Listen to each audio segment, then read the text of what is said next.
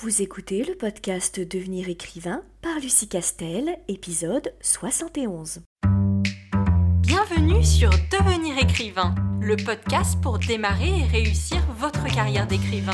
Et maintenant, retrouvez votre animatrice Lucie Castel, autrice publiée à l'international, formatrice et conférencière.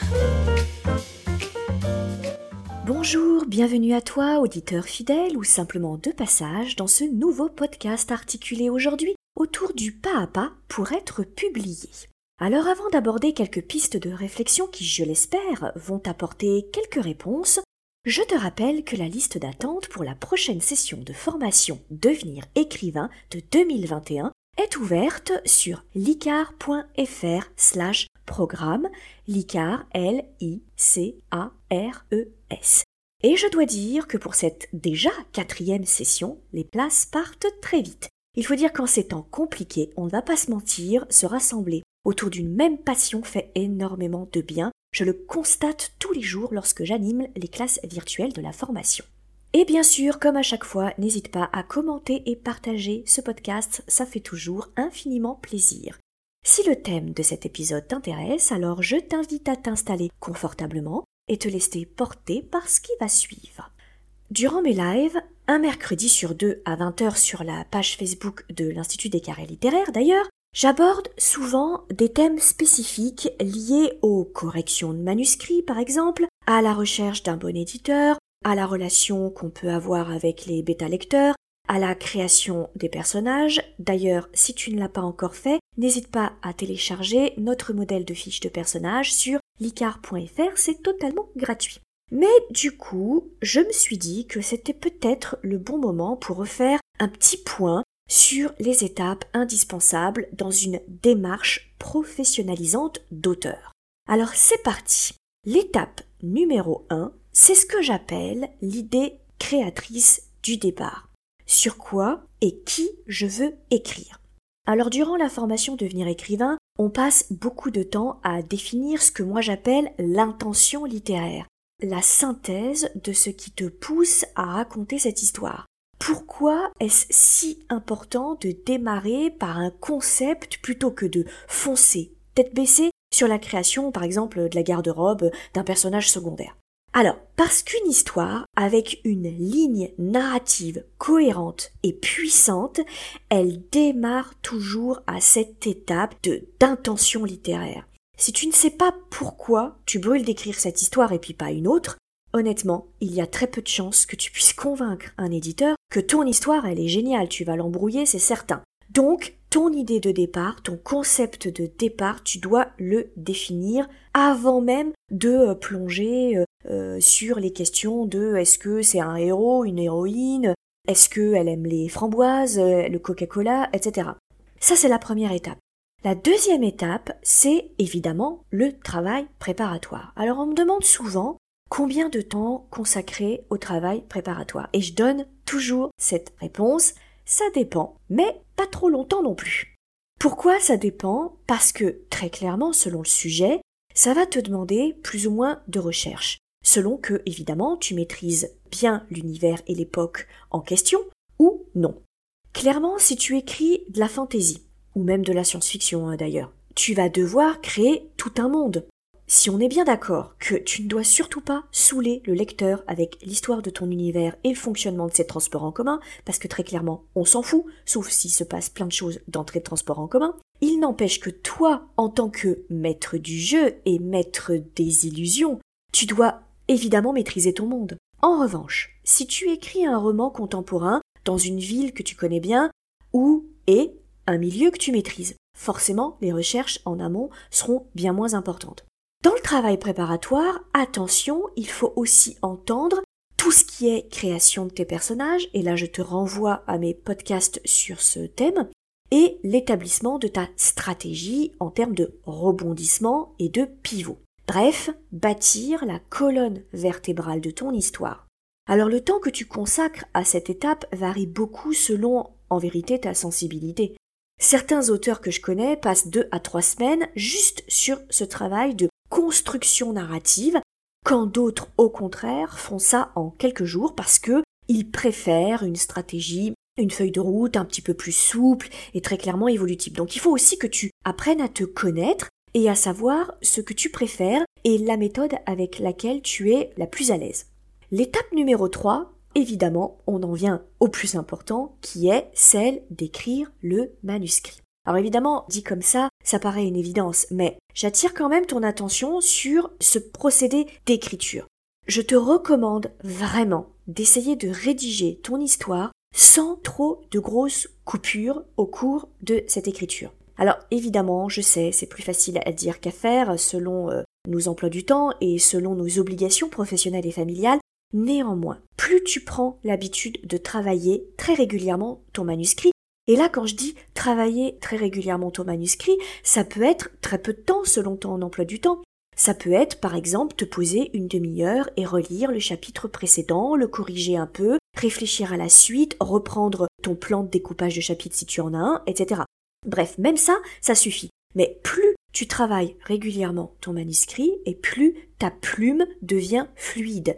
Et moins, évidemment, tu prends le risque de créer des problèmes de cohérence et de structure parce que, ben voilà, tu auras complètement oublié les détails que tu as déjà euh, rédigés sur la première partie de ton manuscrit et que, bah, tu vas pas forcément perdre du temps à chaque fois à relire les 10 000, 20 000, 30 000, 40 000, 50 000 mots et du coup, tu vas prendre le risque qu'en faisant des grosses coupures, quand tu reprends, ben, on va voir les, les raccords.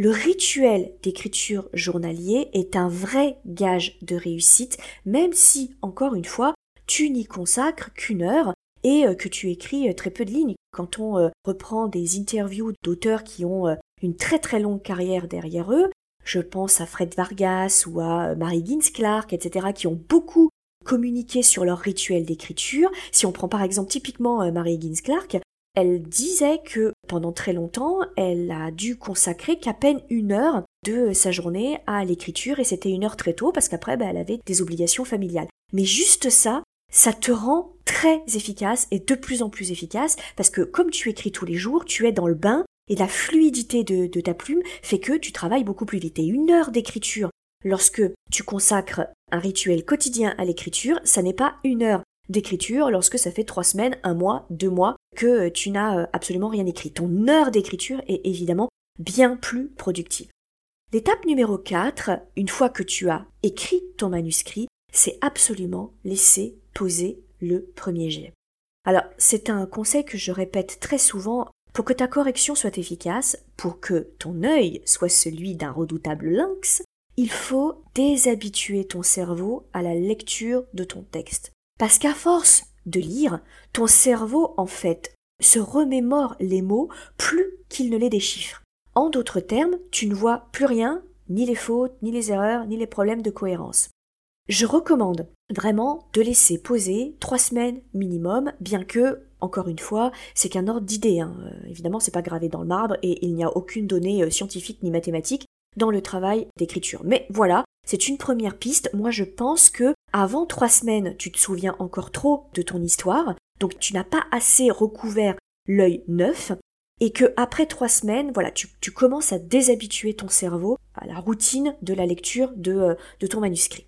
Étape numéro 5, une fois que tu as donc corrigé, que tu as fait tout ce que tu pouvais faire toi à ton niveau, c'est le recours au tiers extérieur, c'est-à-dire soit les bêta-lecteurs, soit le correcteur. Euh, D'ailleurs, en plus, l'un n'est pas exclusif de l'autre, tu peux tout à fait cumuler les deux. Puisque, encore une fois, je te renvoie à ce que j'ai pu dire sur les fonctions de bêta-lecteur et de correcteur, ça n'est pas du tout le même métier ni euh, la même fonction. À ce stade, donc, et avant d'envisager d'envoyer ton manuscrit à un éditeur, vraiment, moi je te recommande de donner ton manuscrit à lire à un tiers, qu'il soit bêta-lecteur ou correcteur.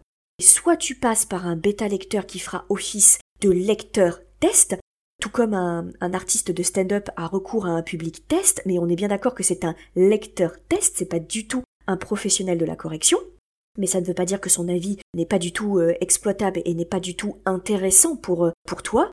Soit tu passes par un correcteur freelance, dont c'est le métier de corriger les manuscrits, ce choix que tu vas faire, soit d'avoir recours à un bêta-lecteur ou à un correcteur, dépend, à mon avis, de deux choses. Soit ton degré d'expérience en termes d'écriture de roman, hein, qui fait qu'évidemment, quand c'est ton premier roman, c'est compliqué d'avoir la même expertise et expérience que si tu en es à ton euh, dixième, évidemment, soit aussi à tes moyens, puisque le, correcteur, contrairement au bêta-lecteur, est une personne que tu vas rémunérer, puisque c'est encore une fois une expertise professionnelle, c'est un corps de métier qui doit être rémunéré.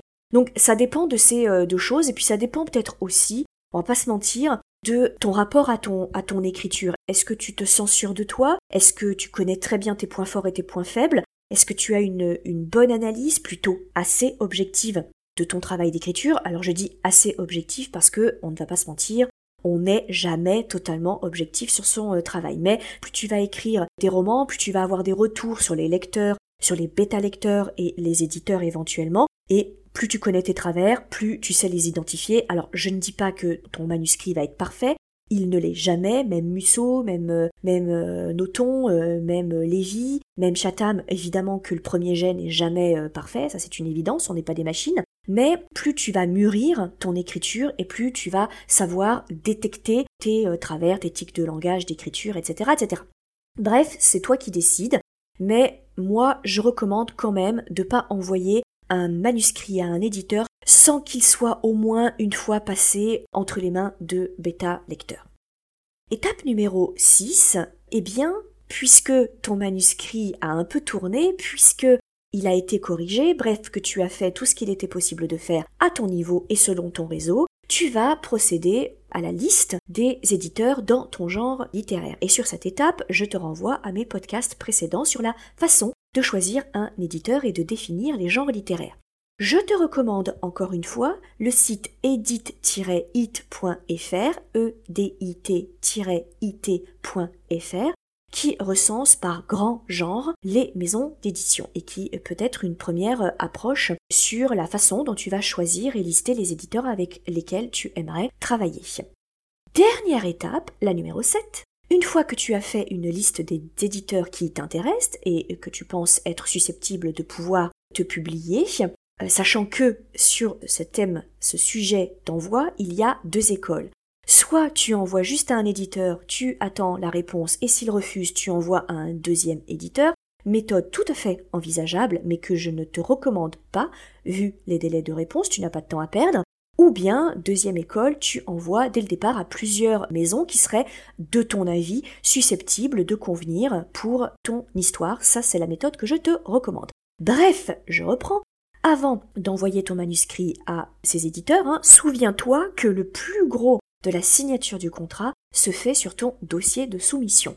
C'est exactement comme lorsque tu soumissionnes, quand tu candidates à l'emploi de, des rêves, tu soignes ton CV et ta lettre de motivation. Parce que l'employeur, au départ, ne va te connaître et te juger, évidemment, qu'au travers de cette candidature. Il ne te connaît pas pour l'instant, il ne t'a même jamais rencontré.